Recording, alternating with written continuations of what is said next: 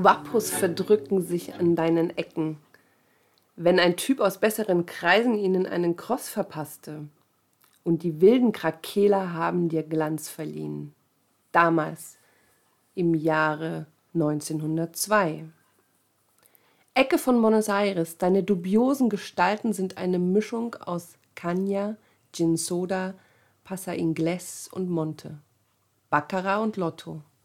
Besäufnisse mit Grappa und Mädels auf Koks.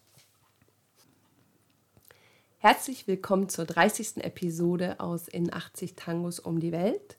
Und wir haben heute ein Stück ausgesucht. Corrientes y Esmeralda. Allerdings haben wir zwei Orchester, die wir gerne besprechen möchten. Wir konnten uns nicht entscheiden. Es gibt eine super Version von Osvaldo Pugliese mit Roberto Chanel als Sänger. Die haben wir gerade zur Eingangsmusik gehört. Noch ohne Gesang. Und es gibt eine tolle Version auch von Juan D'Arienzo mit Alberto Echague. Pugliese hat seine Version im Oktober 44 aufgenommen, D'Arienzo im Mai 45, also ungefähr ein halbes Jahr Abstand. Und wir haben eben die ersten beiden Verse gehört, die beschreiben eine Zeitreise. Corrientes y Esmeralda ist eine, eine Ecke in Buenos Aires, die kennt jeder. Und äh, wir gehen zurück ins Jahr 1902, als sich allerlei schräge Gestalten da unten treffen. Und gleich in dem ersten Vers werden äh, Leute aus besseren Kreisen angesprochen, die es verstehen zu boxen. Also, da ist von einem Cross die Rede. Das ist ein bestimmter Schlag beim Boxen. Ich kenne mich da nicht aus. Und es werden auch äh, im Original Patotas Bravas erwähnt. Das waren äh, so gewaltbereite junge Leute aus den besseren Bezirken, die sich in der Tango-Welt in den ärmeren Vierteln gerne rumgetrieben haben und dort Streit gesucht haben. Und weil ihr Hobby der gepflegte Boxsport war, waren sie auch relativ wehrhaft. Und das zeigt, dass sich in dieser Frühzeit des Tango schon die sozialen Schichten gemischt haben dass das alte Klischee keineswegs zutrifft, dass Tango eine Schöpfung der Unterschicht war.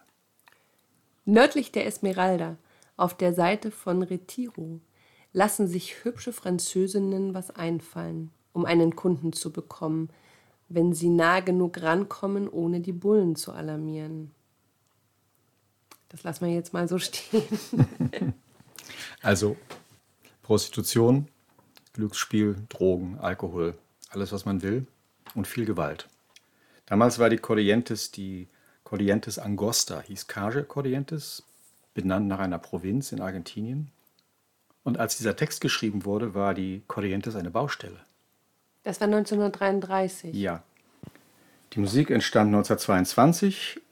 Ein Pianist namens Francisco Pracanico, ein sehr fruchtbarer Pianist, hat die Musik geschrieben und Elf Jahre später hat Celedonio Esteban Flores den Text Corrientes y Esmeralda dazu geschrieben. Als die Corrientes noch eine kleine, schmale Straße war, haben sich da trotzdem schon relativ viele Sachen befunden. Ja, die Corrientes hieß damals Cage Corrientes und war zum Beispiel Standort des ersten Tango-Cafés eines Cafés, wo berühmte Tango-Künstler ihrer Zeit gespielt haben, das Café Argoja de Oro, der Goldene Ring. Und da haben Leute wie André Vijoldo, Enrique Saborido, der Komponist von La Morocha, Folge 21, und Rosendo Mendizabal, ein Pianist, Abkömmling von Sklaven, der den ersten komponierten aufgeschriebenen Tango El Entre Riano hinterlassen hat. Und äh, die Carte Corrientes hat sich dann zum Broadway von Buenos Aires entwickelt. Die Straße, die niemals schläft. Außerdem haben sich dort viele legendäre Tango-Orte angesiedelt. Das berühmte Café Nacional, das allen bekannte Café Dominguez, der Luna Park ist in der Calle Corrientes, Theater, Kabarets, was man will. Die Flaniermeile von, Die Flaniermeile von Buenos Aires. Und heute ist diese Straße, kleine Straße Corrientes, gar nicht mehr so klein, weil sie ist zur Avenida geworden. Das hat ein paar Jahre gedauert, ein paar Jahrzehnte gedauert, von Planung bis Umsetzung. Ja, Buenos Aires ist aus den Nähten geplatzt. Die Einwanderung war im vollen Gange und die Bevölkerung hat sich innerhalb von 30 Jahren verzehnfacht in Buenos Aires. Und da musste einfach was passieren. Und dann gab es 1910 die ersten Pläne, ein Gesetz zur Verbreiterung der Corrientes. Das stieß natürlich auf große Widerstände, weil dafür mussten Häuser weg und die gehörten irgendjemandem. 60 Blocks. 60, 60 Blocks. Blocks, das muss man sich mal überlegen. Die Straße ist 60 Blocks lang. Wenn man in Buenos Aires war, weiß, was das für, für Dimensionen sind. Und dann hat es bis 1936 gedauert. Ich denke mir, als dieser Text entstanden ist, war die Corrientes eine Baustelle. Es gibt Fotos, bei denen man sieht, das war alles offen und zur selben Zeit wurde auch der Obelisk gebaut, das Wahrzeichen von Buenos Aires.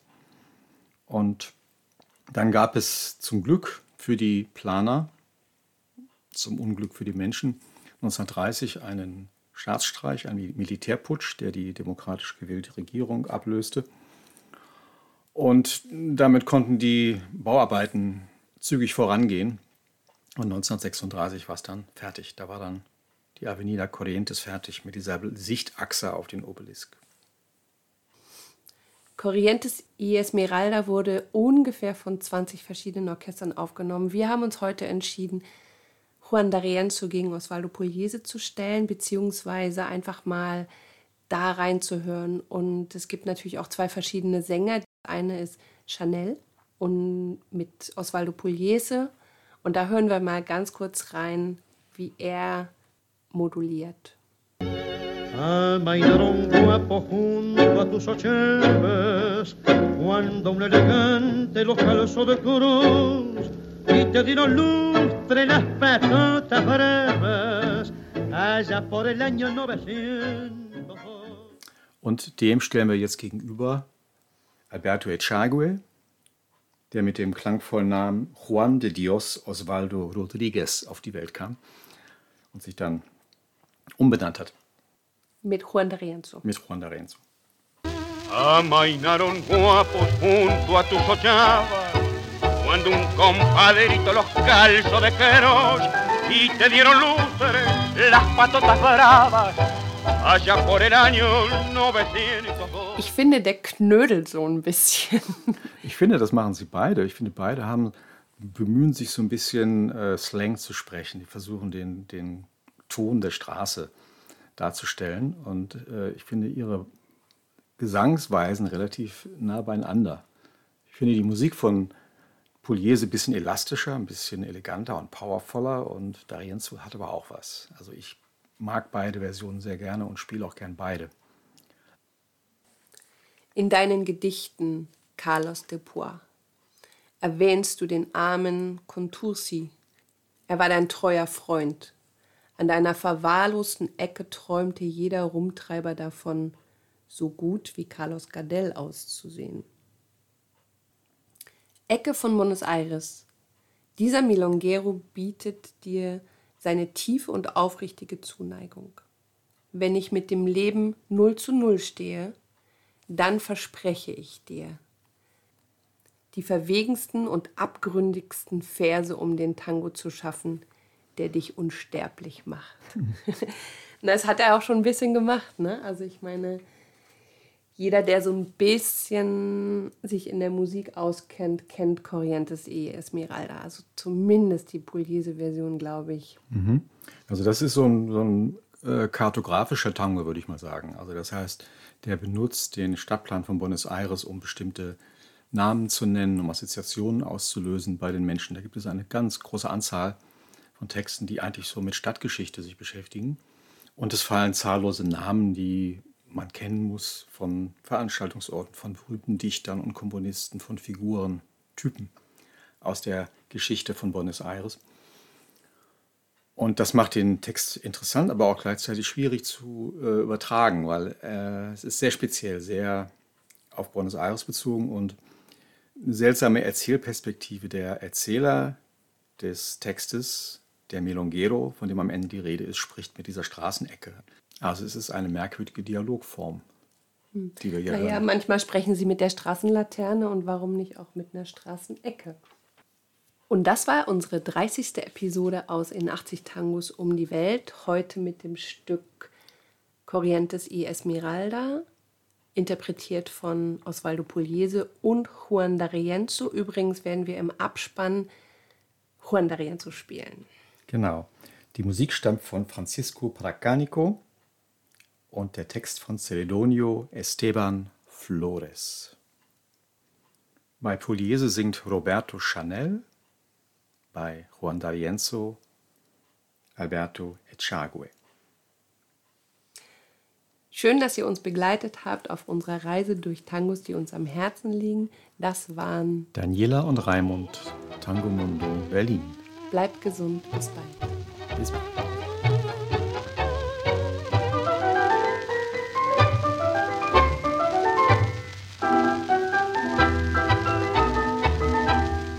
Glosa en poemas Carlos de la Púa y Pascual con Turci fue tu amigo fiel. En tu esquina criolla cualquier cacatúa sueña con la pinta de Carlos Gardel.